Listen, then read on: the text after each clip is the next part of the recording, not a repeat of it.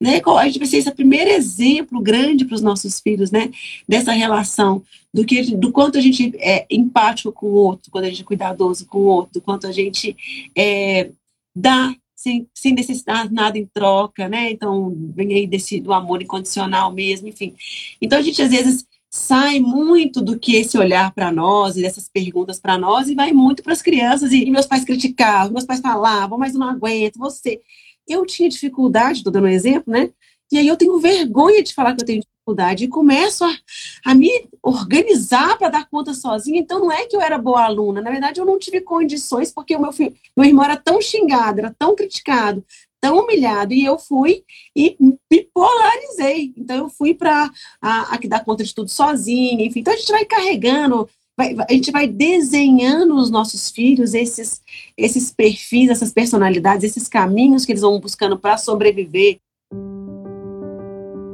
Olá, eu sou Lívia Praeiro, idealizadora do 8 Horas, mãe do Miguel e da Maria Luísa. E esse é o nosso podcast semanal. Por que, que os irmãos brigam, né? O que, que a gente faz quando a gente vai ter um segundo filho ou um terceiro? Não, um segundo filho, acho que o terceiro pode ter essa frase, mas mais solta. Ah, eu quero dar um amiguinho para meu irmão, para meu filho, né? Eu quero dar um companheiro para meu filho. Ah, nossa, não queria que ele ficasse sozinho. A gente sempre idealiza mesmo que serão amigos, que serão companheiros, né? Acreditando mesmo que isso vem do além, que isso vem de uma sorte, que isso vem ou vem naturalmente, né? Assim como a gente acredita que no nosso maternar instintivamente a gente terá essa entrega toda, né? Que essas crianças precisam, necessitam, e a gente se vê na escassez, né? A gente se vê na escassez do maternar, mas aqui ainda continua também acreditando que naturalmente vai acontecer uma relação entre os nossos filhos. E a gente está falando de uma relação. E que, que, que é relação? Se a gente ficar indica aqui, indica ali, se a gente não se aprofundar, relação é como eu me relaciono com o outro. E como nós, pais, adultos, nos relacionamos com os outros. Né? A gente vai ser esse primeiro exemplo grande para os nossos filhos, né? Dessa relação, do, que, do quanto a gente é empático com o outro, quando a gente é cuidadoso com o outro, do quanto a gente é, dá sem, sem necessitar nada em troca, né? Então, vem aí desse, do amor incondicional mesmo, enfim. Então, a gente às vezes sai muito do que esse olhar para nós e dessas perguntas para nós e vai muito para as crianças e o que, que, eu posso fazer, como que a gente vai fazer, é, dá a mesma coisa para um para outro, não dá diferente, deixa, né? enfim, a gente fica querendo se perder realmente, até achando que é assim que a gente vai controlar essa relação e a gente perde o olhar do que a gente está querendo ver mesmo, embaça e começa a tentar automatizar mais uma situação nas nossas vidas. Quando nós pais não temos, né, e isso é natural em nós ainda, esse olhar tão responsável por essas por esses filhos, esses irmãos e essa relação entre eles, eu acabo fazendo com que eles ou polarizem, tá? Então vamos pensar, quem não tem na família eu sou estudiosa, meu irmão era ruim na escola, eu sou obediente, minha irmã não era obediente, eu era a que gostava de música, minha irmã não detestava. A gente sempre polariza. Por que, que a gente polarizava? Porque nossos pais mostravam é, uma aceitação muito grande para um, validavam muito um, e aí, gente, é natural a gente ser diferente, porque a gente nunca vai ser como o outro.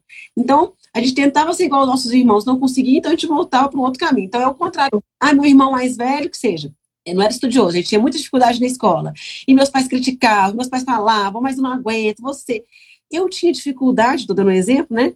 E aí eu tenho vergonha de falar que eu tenho dificuldade e começo a, a me organizar para dar conta sozinha. Então não é que eu era boa aluna, na verdade eu não tive condições porque o meu filho, meu irmão era tão xingado, era tão criticado, tão humilhado e eu fui e me polarizei. Então eu fui para a, a que dá conta de tudo sozinha, enfim. Então a gente vai carregando vai, a gente vai desenhando os nossos filhos esses, esses perfis, essas personalidades, esses caminhos que eles vão buscando para sobreviver e não serem criticados, e a gente ainda acha que isso foi natural, sem perceber que fomos nós que desenhamos isso, né? Então, aquele outro, aquela outra criança que dá conta de tudo, resolve, enfim, aí eu sempre elogiei e tal o outro filho não dá conta, não dá, e começa a adoecer, porque assim, bom, eu não fiz porque eu tô doente, eu não fiz porque eu não posso também, eu não fiz porque eu.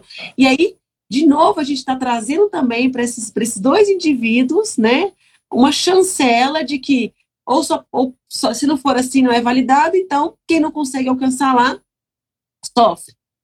Aí, gente, vem da violência arrasadora.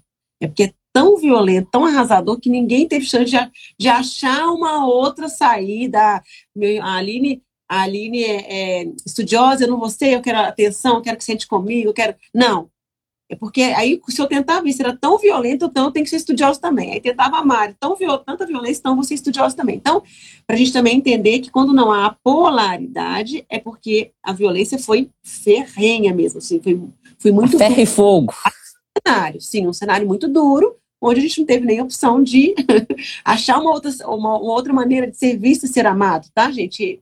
E aí o apego seguro mostra isso pra gente, né, o, o, o Bob, que a gente é amado também no desprezo, enfim. Então existem outras maneiras de ser amado, é, literalmente sou visto, né, não, não, não sou ignorado.